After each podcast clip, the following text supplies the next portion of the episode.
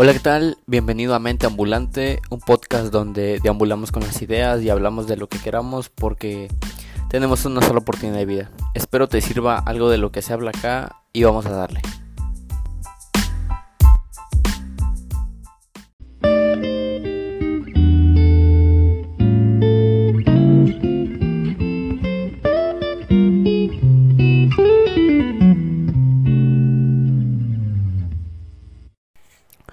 Hola, ¿qué tal? Espero estén bien.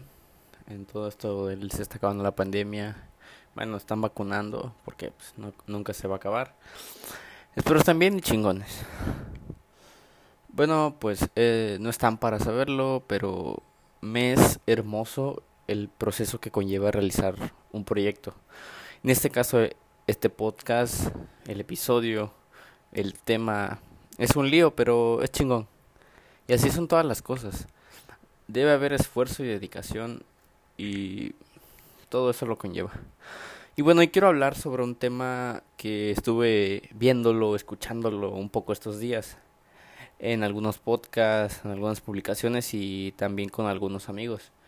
Y es que cuando nos sentimos cansados, abrumados por todas esas cosas que probablemente deberíamos hacer, nos ponemos en un mal, en un mal estado por esos deberías que nos genera el contacto con los demás.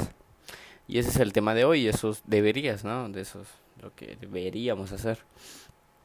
Empecemos con a entender un poco lo que significa este concepto y a tratar de entenderlo.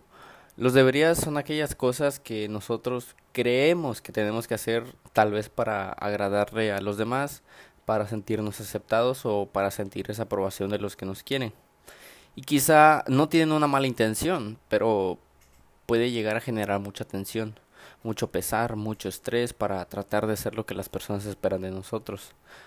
Ahora quiero que abras tu mente e imagina que tenemos dos yo. El yo que está en este momento sentado tomando un café, un refresco, comiendo, ese que sale con sus amigos, ese que tiene miedo, ese que logra cosas, ese que se esfuerza, eh, ese que gasta dinero en las cosas que le gustan, ese, ese es tu yo real. Pero también tenemos ese yo ideal, que es ese que tiene todo aquello que yo quisiera tener, hacer y por supuesto ser. Y también incluye todo aquello que a los demás les gustaría que yo fuera. Tiene todo lo mejor que podría ser de mí, lo mejor que yo pudiera creer y crear de mí este yo imaginario se sabe las respuestas a todas las preguntas de los exámenes de cualquier cosa. Ese yo ideal se ama, se cuida, ese yo ideal se despierta temprano, hace ejercicio, come sano y se pone activo. Siempre tenemos actitud positiva, pase lo que pase, disfrutamos todo, resolvemos todo. Ese yo ideal que les agrada a todos. Ese yo ideal es muy chingón, muy chingón. Y todo esto conlleva las cosas que tú quisieras ver en tu vida. Y esas cosas que son las que tú las has puesto ahí. Pero hay algunas cosas que se han puesto ahí por las comunicaciones, por las pláticas que has tenido y que tenemos con los demás. Eh, imagínate unos padres, una mamá, un papá que siempre quiere ver en su hijo una persona de bien. Y para ellos persona de bien significa una persona que estudia una licenciatura, una maestría, porque solo esas personas que pisten chingón, que saben inglés, que saben hacer muchas cosas de en base a su profesión, tienen un, tienen un buen puesto en las empresas, logran un buen puesto y les en la vida, ¿no? Se supone. Y tal vez, y recalco, tal vez no se te antoja a ti ese tipo de situación. Quizá ahora, por decirlo, se te antoja trabajar, ahorrar, viajar, invertir, pasar tiempo con la familia, con amigos. Yo no digo que estudiando no puedas tener esos tiempos, esos momentos. Pero digámoslo, quieres tomar un break. Pero un break no de forma pasiva, sino un break activo. Suena un poco, o sea, contradictorio, pero creo que entiendes a qué me refiero. Pero como mucho tiempo han dicho que si tú logras la, la licenciatura, la maestría, te va a ir bien en la vida no tendrás problemas y no te faltará nada. Y bien ahora lo que ellos nos dicen, que yo entiendo que pueden ser consejos, sugerencias, porque tal vez ellos no tuvieron las mismas oportunidades que tú tienes ahora. ¿Y qué pasa? Pues argumentan que les hubiera gustado tener las mismas oportunidades y que les gustaría que tú fueras lo que ellos no pudieron ser, o incluso ser alguien mejor, alguien que se supere. y está, está válido. Y entonces vamos anexando a esa persona con un máster, esa persona con licenciatura que posiblemente no ves como ahora, y digo posiblemente, pero con la intención de no, no causar problemas, discusiones y darles un gusto. Pues me, me pongo, te pones a estudiar lo que me piden. Habrá casos que sí, que te gusta estudiar y que qué bueno que tienes esa oportunidad y esa educación, pero habrá casos que no. Y es ahí como se va creando el sello ideal, a través de nuestros padres, de nuestros maestros, a través de la religión, de la sociedad, nos dictan lo que esperan de nosotros.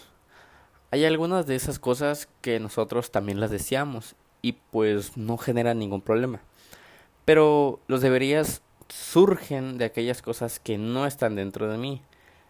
Surgen cuando posiblemente no te gusten, posiblemente no las hayas elegido y sientas que tengas que hacerlas. Hay personas que dicen que pues no me están apuntando con una pistola en la cabeza para hacerlas, pero me sentiría muy mal si no lo hago, si no cumplo con esto, si no logro ese yo ideal que las personas buscan en mí. Y aunque nadie me obligue, sin embargo me sentiría muy culpable si no lo logro, porque mi mamá espera mucho de mí o espera aquello, es o lo que tu pareja espera de ti. Entonces vamos convirtiendo estas situaciones en obligaciones que tenemos que cumplir para que la otra persona nos acepte y no haya ningún problema, ningún lío, ninguna discusión, pero nos vamos olvidando de lo que somos hoy en día. Un ejemplo así sencillo entre parejas, me voy a ese tema de las parejas, que no digo que ser infiel está bien y, y que discúlpate y ya, no, pero un ejemplo es que yo te fui infiel porque no fuiste arriesgado en la cama. Que quien sepa qué significa exactamente eso. Pero por eso fui a buscar a otra persona que sí lo es. ¿Y qué pasa? Entonces empezamos a pensar de, ah, yo soy la persona mala, porque como no soy como la otra persona quiere, me va a volver a ser infiel. Entonces empezamos a generar un círculo de autotortura, con el yo debería ser arriesgado en eso que ella, él, él o ella quiere, yo debería cambiar y surge una frustración porque no soy como la otra persona espera y por lo tanto pues me va a volver a ser infiel. Pero yo sí amo a esta persona y nos vamos con el debo cambiar, yo debería ser como él o ella quiere porque no quiero que me deje y entonces te apegas a esa persona, dependes de ella.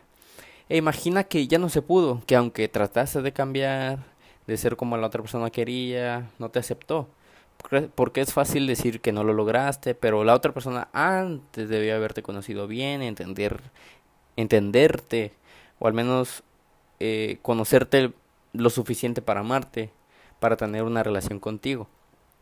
Terminaron y empiezas a tener ideas de que es tu culpa. Y con esto se generan unas ideas que hacen pensar y creer que no vales, que no estás bien, que no, es, no eres normal, porque si fueras normal, porque si yo fuera de esa forma en la que el yo ideal marca, el que yo debería ser como la otra persona quiere, pues entonces, ¿qué hago? Piensas cosas como no puedo, no valgo, y que la otra persona que ahora está con él o con ella, sí, sí valga. Y nos jodemos la, la autoestima. Y el pedo de este conflicto es que tenemos ahora una menor percepción de valor de nosotros mismos lo que significa que tenemos más frustración, menos estima, menos actitud para hacer las cosas, mal humor, decepción y tu yo real se separa y se separa de ese yo ideal. Pero pregúntate algo de tu yo ideal. ¿Tiene sentido para ti? Si es chingón ese yo ideal y ese ser chingón te gusta, coincide con lo que a ti te hace feliz. Si no es así, pues estás viviendo para el otro, para los demás, para darles gustos a los demás y que ellos te valoren a ti. Pero pues no es así, porque tú vales por lo que eres, vales por lo que piensas de ti. Pero si te dejas influir por los por lo que los demás quieren, pues se dan cuenta de eso y se agarran de, de ahí. Hay algunas consecuencias de estos jodidos deberías y la verdad es que todos tenemos algún deberías por ahí colgando. Además, están tan integrados en nuestro día a día que no, no, no nos damos cuenta de lo jodido que nos pone. En el nivel personal, muchas veces sufrimos un enorme desgaste para conseguir las cosas.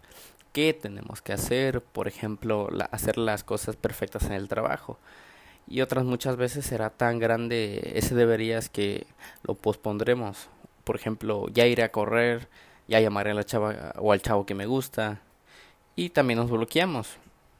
Un ejemplo, no puedo no puedo ir al examen, no estudié nada. Seguro repruebo y seguro me suspenden por no haber ido. O nos lamentamos más, que es más jodido esto, nos lamentamos más por no hacerlo tenía que haber estudiado más, tenía que haber ido a esa fiesta, tenía que haber ido con mis abuelos. Son cosas que te lamentas por no haberlas hecho.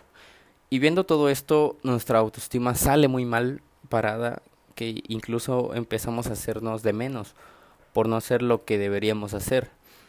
Mm, no haberle hablado a la persona que te gusta, no te atreves, entonces no vales nada. Tener sensación de falta de control, el no puedo con todo, o la sensación de nunca alcanzar nuestras metas siempre doy todo y no he logrado nada. Son cosas que afectan mucho la autoestima y empiezan una frustración muy grande. En el nivel emocional las consecuencias son muy evidentes. La ansiedad, por ejemplo, llega por no conseguir lo que tendríamos que conseguir, pero no conseguimos. Y además, al notar que no depende nada de nosotros y que nunca controlamos nuestra vida, nos pone peor. Y me refiero al controlar nuestra vida, porque claro que podemos controlar nuestra vida, ser disciplinados, y me refiero siempre a los deberías, a lo que la, sociedad, tus, tus conocidos te imponen que deberías hacer y no lo consigues, entonces te pone peor. Y ahora sí, nos vamos a... De ahora sí, digamos, nos ponemos desde un prisma de cómo deberían ser o comportarse los demás. Estaremos generándonos un coraje y decepción constante con ellos y nuestras relaciones sociales pues pueden joderse mucho. Un ejemplo puede ser con algún amigo, eh, un amigo que no te felicitó en tu cumpleaños y la neta te decepcionó y mira que lo consideras tu amigo. Otro ejemplo es de que haberte dejado ahí en plaza donde planeaban ir y que le estuvieses marcando y no contestaste no contestó, pues la neta se pasó, ¿no? O sea, debió haberte hablado, decirte que no iba a poder. Y entonces nos vamos creando decepciones de los demás y nos amargamos a nosotros mismos, que es, es lo peor, porque aunque uno espera mucho de las amistades, quizá estamos igual creando esos deberías. Quizá solo debes aceptar que son, es tu amistad, es tu amigo, puedes apoyarlo, pero no puedes controlar su vida, porque si tú ya lo aconsejaste, ya le diste cosas o le diste consejos y no lo acepta, no es problema tuyo. Y entonces, pues no se puede controlar, porque mm, realmente no, puedes controlar la vida de los demás. En conclusión, los deberías son el germen, un germen de los perfeccionismos. Y con perfeccionismo me refiero a cómo deberíamos hacer las cosas. Digamos en, también en la culpabilidad, cómo deberíamos haber actuado, o en las preocupaciones, cómo debería ser el futuro, pero y si no lo es, o si no quiero yo ser eso, en las frustraciones extremas, cómo debería ser la realidad, que eso ya es un, es, como lo dices, es, extremo, o de casi todos los líos con los demás, cómo debería él o ella haberse comportado. Date la oportunidad de observar y analizar esos deberías no siempre tienen la intención positiva en nuestras vidas, como el ejemplo de los padres con los estudios. Esas son proyecciones hacia ti, pero no necesariamente tiene que ser algo que tienes que elegir. Mm, te lo vuelvo de un ejemplo, te proyectan como, ah, me gustaría que fueras contador porque así nos ayudarías en el negocio, entonces son proyecciones. Y el empezar a, a pensar y a definir qué es lo que nosotros queremos en nuestras vidas es lo que nos va a ir alejando de esas ideas de que tenemos que andar cumpliendo los deseos de los demás y que si no lo hacemos por lo tanto no valgo, no vales porque ellos me lo, me lo dicen. Acuérdate y realmente acuérdate que el único que debe valorar tu persona eres tú. Saber qué quieres de tu vida, qué es lo que los demás esperan y quieren de ti debe ser lo que tú también quieres ser y hacer si quieres ser médico, pues que te digan, o, que mínimo que, que, sí, que lo mencionen. Debes estudiar para que seas un médico chingón y no te quieres esa actitud de lograr las cosas. Entonces, yo me voy por esa, ese apoyo que debe ser con los amigos. Si, un ejemplo, quieres ser profesor, oye, estudiale, este, échale las ganas, enseña algo de mientras, que te apoyen. Si quieres ser ingeniero, oye, échale las ganas a esa carrera, porque la verdad sí te veo como un gran ingeniero. Entonces, no te deben de quitar esa actitud de lograr las cosas. Uf, espero realmente que te haya gustado este episodio. Estos deberías que a veces son jodidos, a veces quizás son buenos. Y si quieres que toque algún tema en específico, solo dímelo, mándame, mándamelo en mensaje. Gracias por estar en esta ocasión en la que me regalaste estos minutos. Espero sigamos conectando y se vale ser chingón. Bye.